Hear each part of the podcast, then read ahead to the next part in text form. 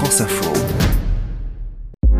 Bienvenue dans Héroïne, le podcast de France Info consacré aux femmes inspirantes qui marquent leur époque et qui font bouger les lignes. Dans cet épisode, je vous emmène à la rencontre d'une rescapée du génocide des Tutsis au Rwanda, Jeanne Wimbabazi. Aujourd'hui infirmière dans le sud-ouest de la France, elle préside une association pour poursuivre le travail de mémoire. Nous, en tant que rescapés, on savait déjà beaucoup de choses sur le rôle de la France au Rwanda malgré tout, ce rapport est important et euh, il est terrible en fait pour nous rescaper parce que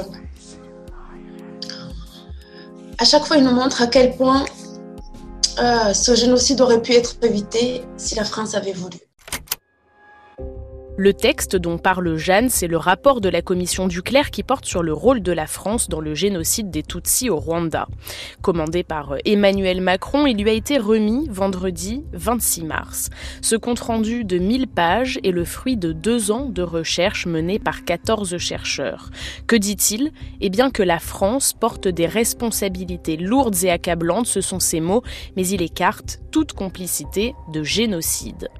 Vincent Duclerc, président de la commission et historien.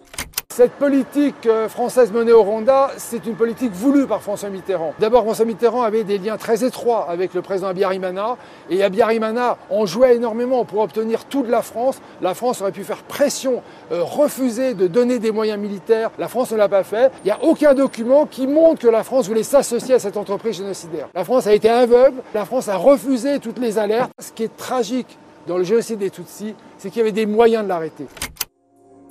Jeanne Wimbabazi a survécu à ce génocide et aujourd'hui, elle est là pour témoigner. Ensemble, on est remonté dans les souvenirs il y a 27 ans.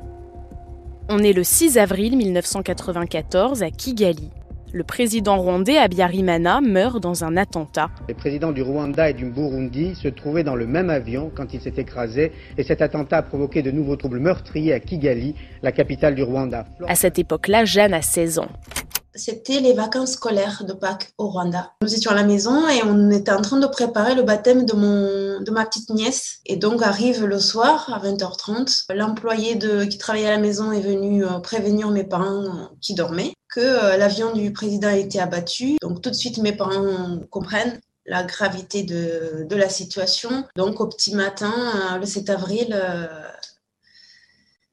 le génocide démarre.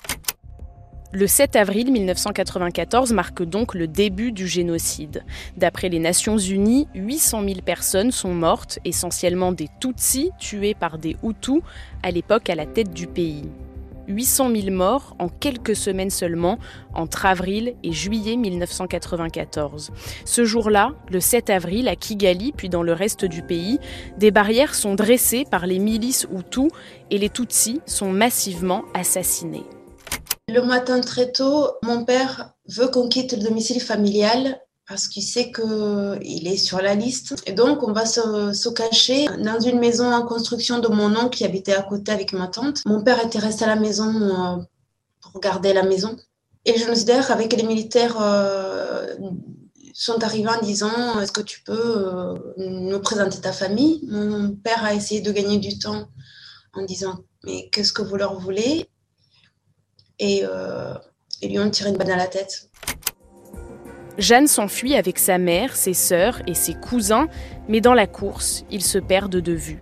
Jeanne demande alors à des voisins si elle peut se réfugier chez eux, mais elle essuie de nombreux refus jusqu'à ce qu'une femme accepte de l'héberger, mais un jour seulement.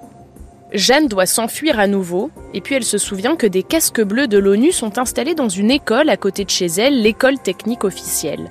Elle y va et y reste trois jours avant que sa mère et ses sœurs la rejoignent.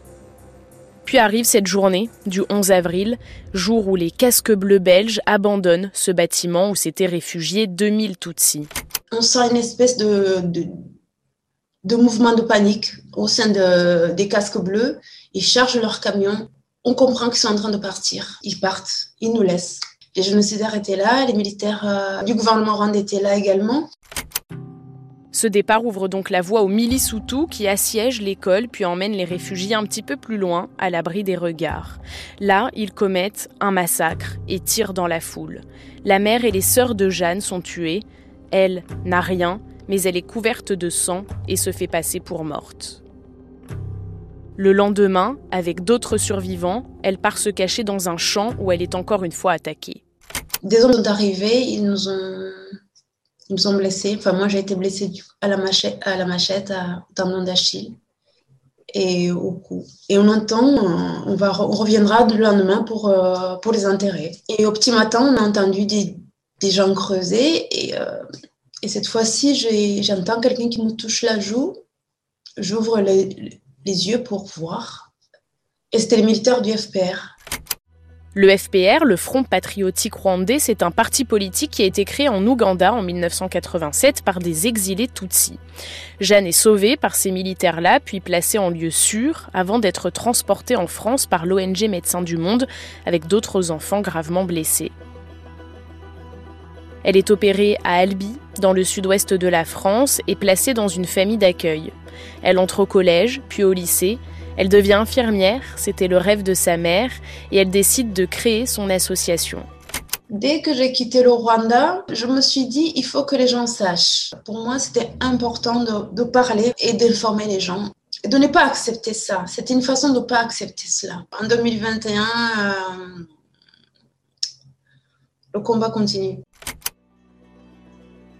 Aujourd'hui, Jeanne est toujours infirmière dans la région de Toulouse et avec son association, elle organise notamment des commémorations pour poursuivre le travail de mémoire. À ce propos, le 7 avril 2021, la France a décidé d'ouvrir d'importantes archives sur la période du génocide des Tutsis au Rwanda. C'est une avancée importante, estime Jeanne, et un tournant dans les relations entre la France et le Rwanda. Mais ce n'est pas encore suffisant, selon elle. Ce qu'il faut, maintenant, ce sont des suites judiciaires. Fait maintenant, 27 ans après Est-ce qu'on va accepter que on ferme ce rapport et puis qu'il se passe rien? On a trouvé des femmes qui sont terrées au fond de la forêt. On a vu le génocide sous nos yeux. On peut faire quelque chose. il faut qu'on fasse quelque chose. Le 15 avril, un procès a été requis contre un ex-gendarme rwandais détenu en France et naturalisé français. Il a été demandé qu'il soit jugé aux assises pour crime contre l'humanité. C'était Héroïne, un podcast original de France Info. Merci à Jeanne Wimbabazi d'avoir partagé son histoire et son combat. Merci à vous pour votre écoute. J'espère que cet épisode vous a plu. Sachez qu'il existe aussi en vidéo sur le compte Instagram de France Info. À très vite.